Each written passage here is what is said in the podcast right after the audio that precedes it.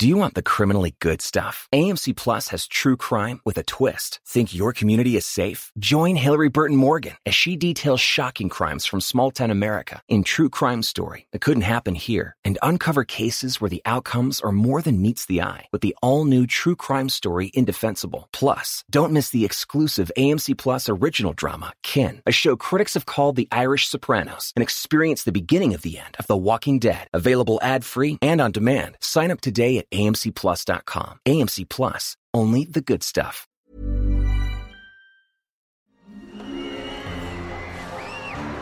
Arcadia Media. Elige tu lugar en este carrusel.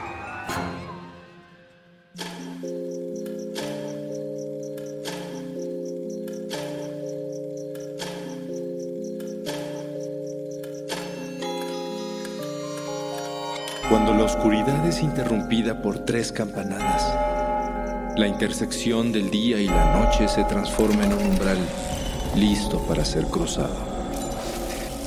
Es aquí donde todo lo que existe se conjuga simultáneamente en pasado, futuro y eso que llamamos presente. Infinitos, sombras, imágenes. La realidad y aquello que no existe. Cierra los ojos, abre la mente. Sé bienvenido a Sapiens Arcana.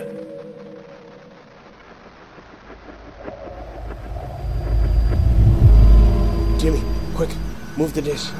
60 degrees, 50 minutes, two seconds north. All set. Perfect. That's all we got. That's all we need.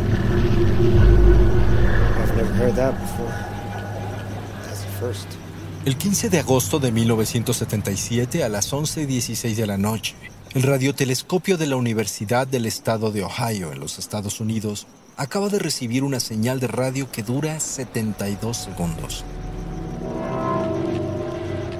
No está claro de dónde viene esta transmisión, pero es 30 veces más intensa que el ruido normal de las transmisiones cotidianas. La computadora registra el evento a través de letras y números impresos en un papel. Y al revisarlos, el profesor Jerry Eggman no puede creer lo que ve. Es la señal anómala más intensa que jamás se ha detectado desde un radiotelescopio. Y parece provenir de la constelación de Sagitario.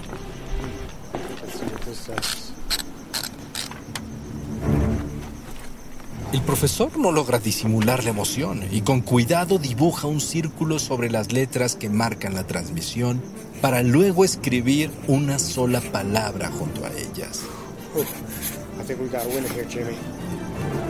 ¡Wow! Es increíble. Esta noche podría marcar al fin el inicio de una comunicación real con una civilización extraterrestre.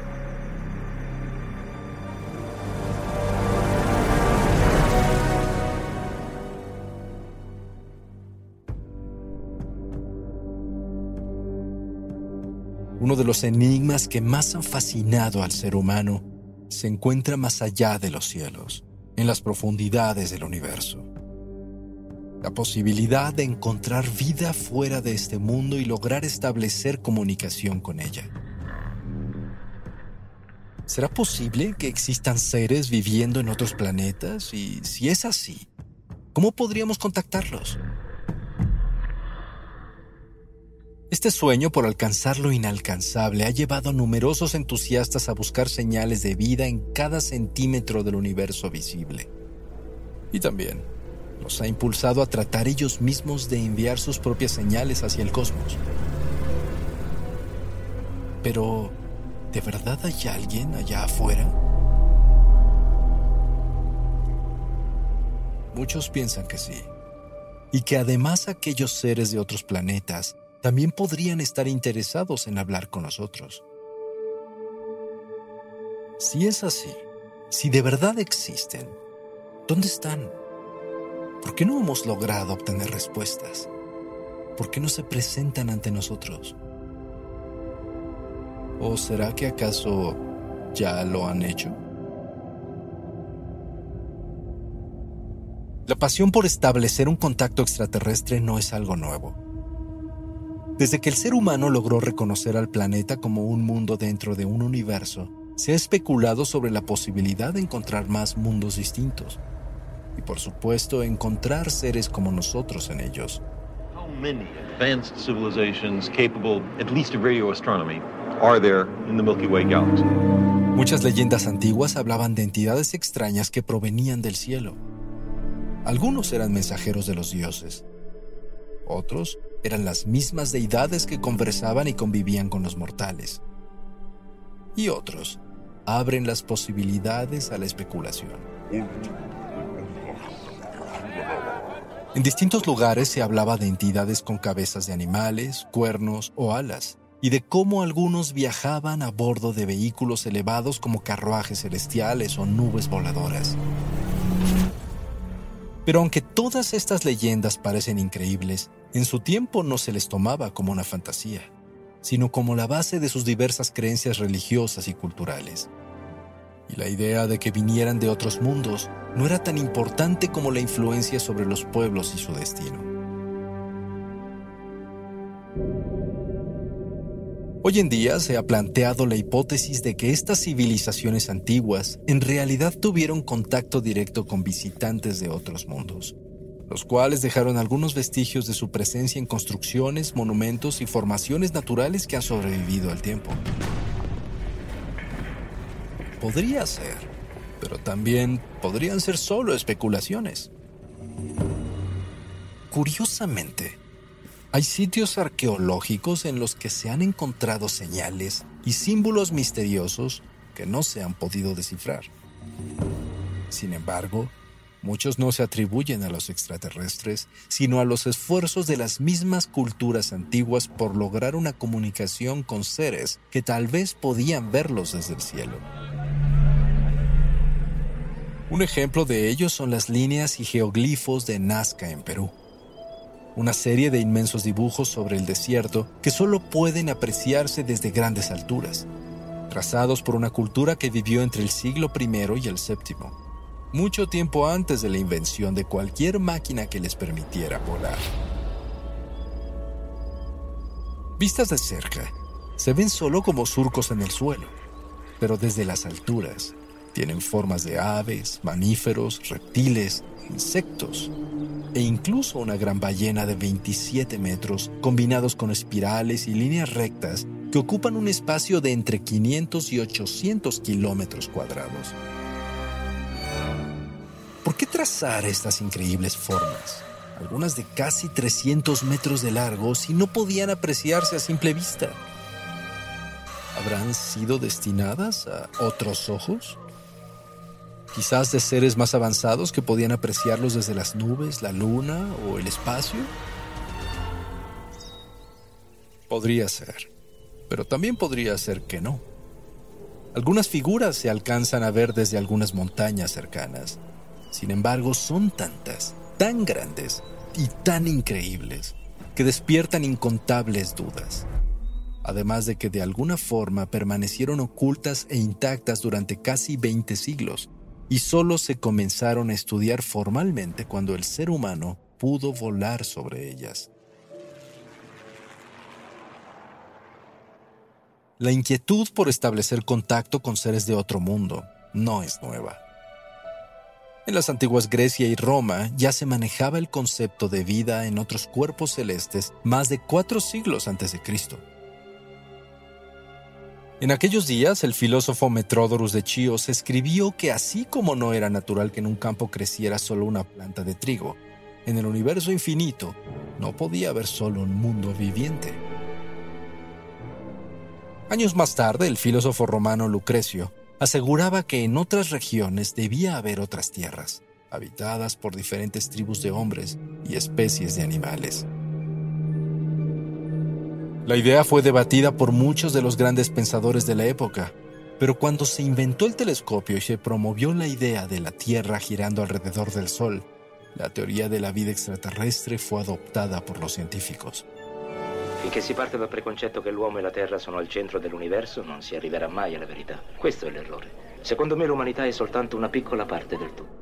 El propio Galileo, junto con Kepler y otros hombres de ciencia contemporáneos, estudiaban, con cuidado para no molestar a la Iglesia, la posibilidad de que otros planetas del sistema solar pudieran contener vida. La consideración de otros planetas habitados fue incorporada a la teología cristiana, ya que negarlo significaba restringir el poder del Creador. Y bajo esta convicción el clérigo John Wilkins escribió en 1638 sobre la posible existencia de habitantes en la Luna. Y en 1686 el escritor Bernard Lebovier de Fontanelle propuso una controversial teoría llamada pluralidad de los mundos.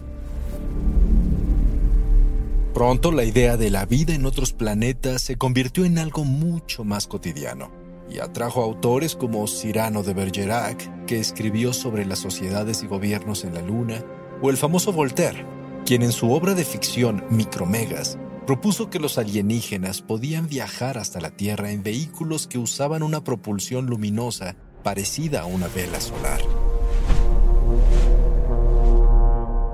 Los escritores dieron gran impulso al concepto, pero nunca se vio tanto entusiasmo por contactar a los extraterrestres como en el siglo XIX, cuando más allá de la ficción, varios investigadores y empresarios decidieron dejar de teorizar y comenzar a actuar. En aquellos días, por alguna razón, la idea de que hubiera vida en otros planetas no resultaba tan descabellada para el público.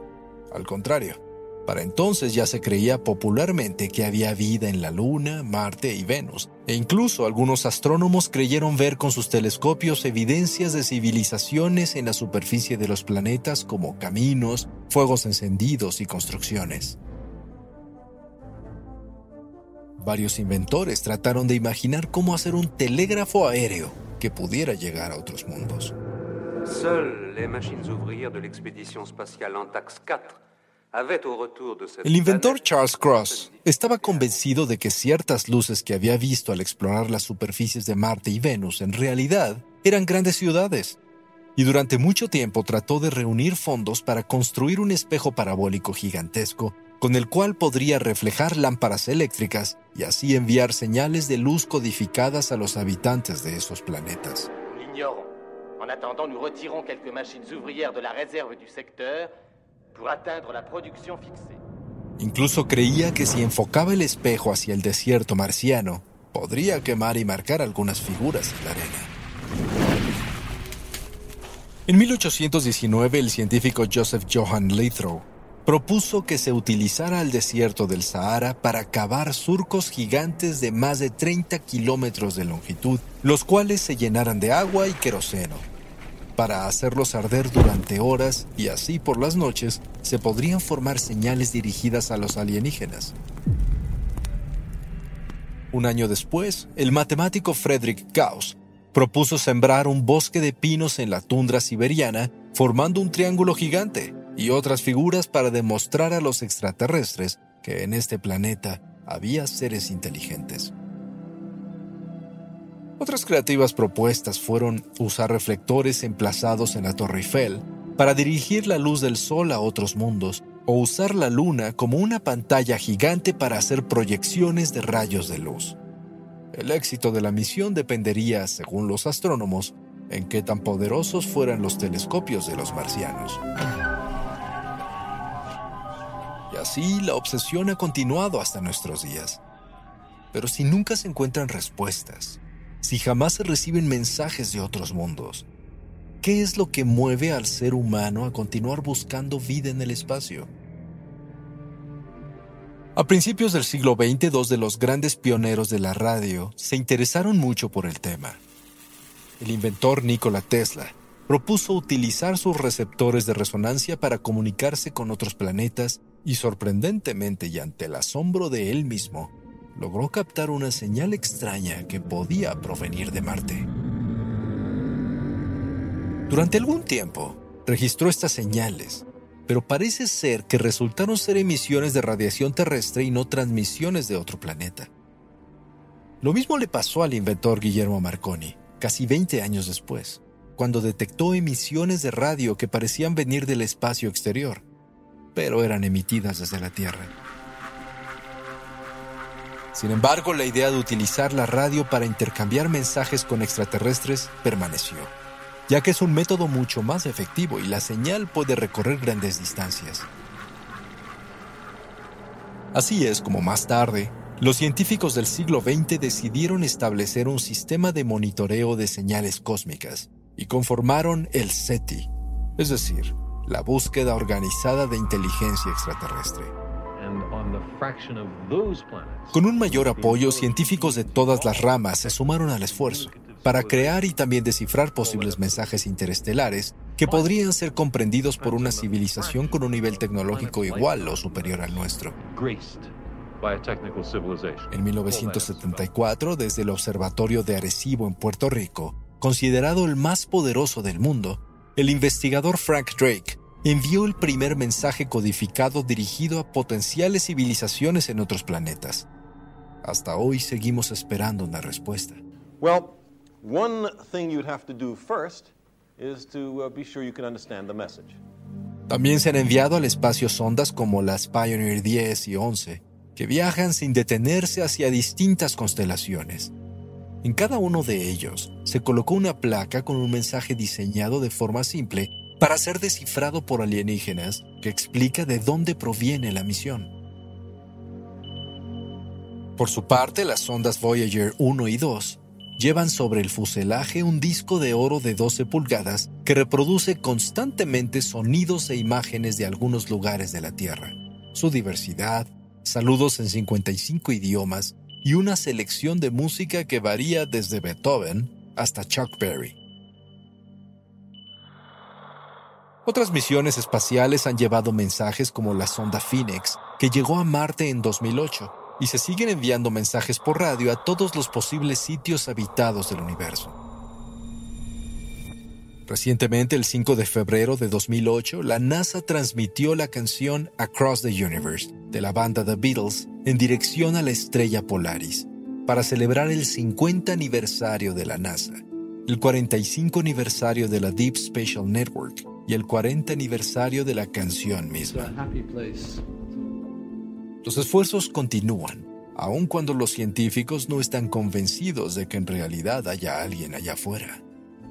Después de todo, a pesar de las miles de horas de vigilancia y mensajes lanzados a las estrellas, aún no se ha recibido una respuesta.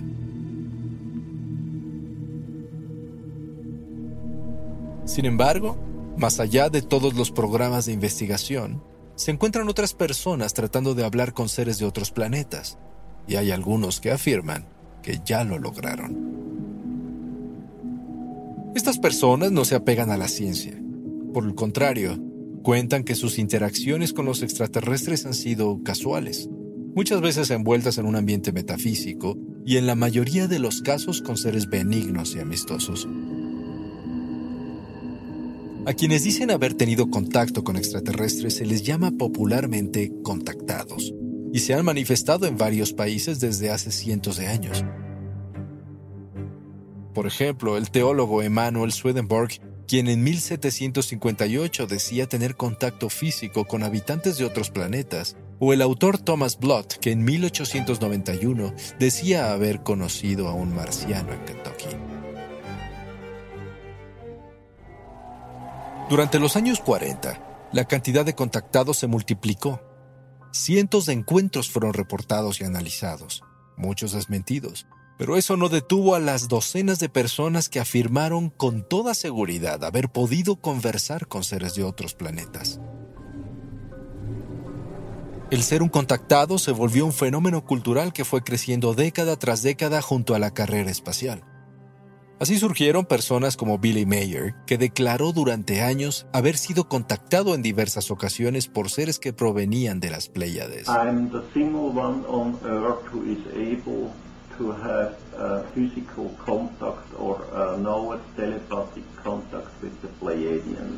Incluso produjo fotografías de naves espaciales y mujeres supuestamente alienígenas.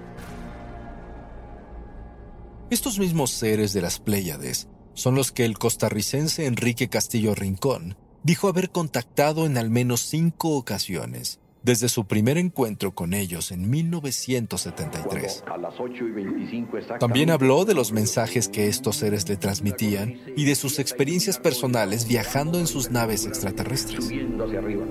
Pero dos señoras naves. La gran mayoría de los contactados dice comunicarse a través de la telepatía, aunque algunos afirman que de alguna manera los alienígenas también les hablan en su lengua natal. Y otros como Sixto Paz Wells describen además otros métodos por los que recibieron mensajes como la escritura automática. Sixto Paz ha publicado más de 20 libros sobre el tema y afirma haber recibido mensajes de extraterrestres provenientes de la luna de Júpiter, Ganímides. Paz ha sido muy popular, ya que ha invitado varias veces a la prensa a citas preprogramadas en donde habría avistamientos de ovnis. Declaró que él está convencido que los extraterrestres existen. Además de transmitir lo que le dicen los alienígenas, también dice haber viajado con ellos y encabezó un movimiento llamado Misión Ragma para comunicarse con guías extraterrestres. La mayoría de los contactados coinciden en que los mensajes que envían los seres de otros mundos a la humanidad son de advertencia sobre las consecuencias de muchas de las acciones que se han ejercido sobre el planeta, como la destrucción de la naturaleza, las guerras, la ambición desmedida y las pruebas nucleares. Con el tiempo, un porcentaje muy alto de los contactados se han demostrado como falsos, pero hay otros cuyas afirmaciones siguen en duda, ya que no hay nada que indique que sean ciertas, pero tampoco hay algo que demuestre que no lo son. ¿Será posible que de verdad haya hombres y mujeres en la Tierra con una línea directa de comunicación a las estrellas? Y si es así, ¿qué nos sucederá si seguimos ignorando sus advertencias?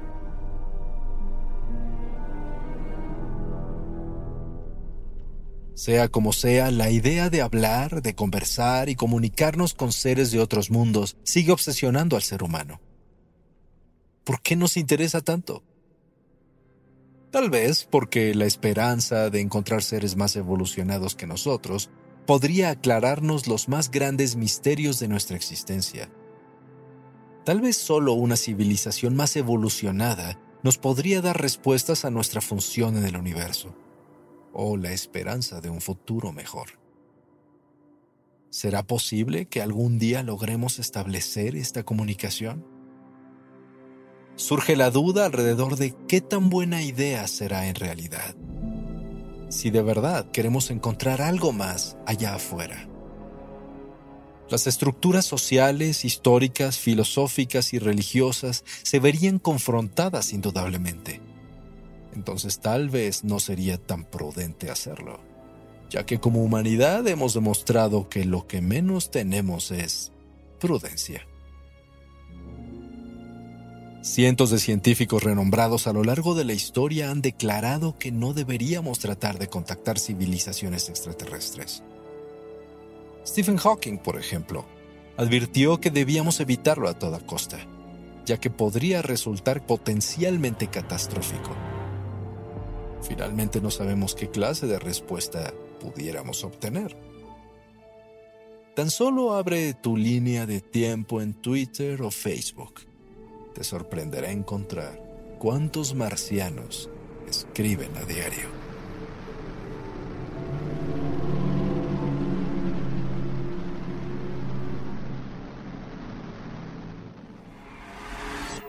El umbral se cierra hasta que la luna lo vuelva a abrir. Mientras tanto, abre los ojos y asómate en las grietas del espacio y el tiempo. Y si te atreves, descubrirás qué hay más allá de lo que consideras real. Sapiens Arcana, soñado por Luis Eduardo Castillo, esculpido por Emiliano Quintanar, creado en Webback Audio, México. Arcadia Media.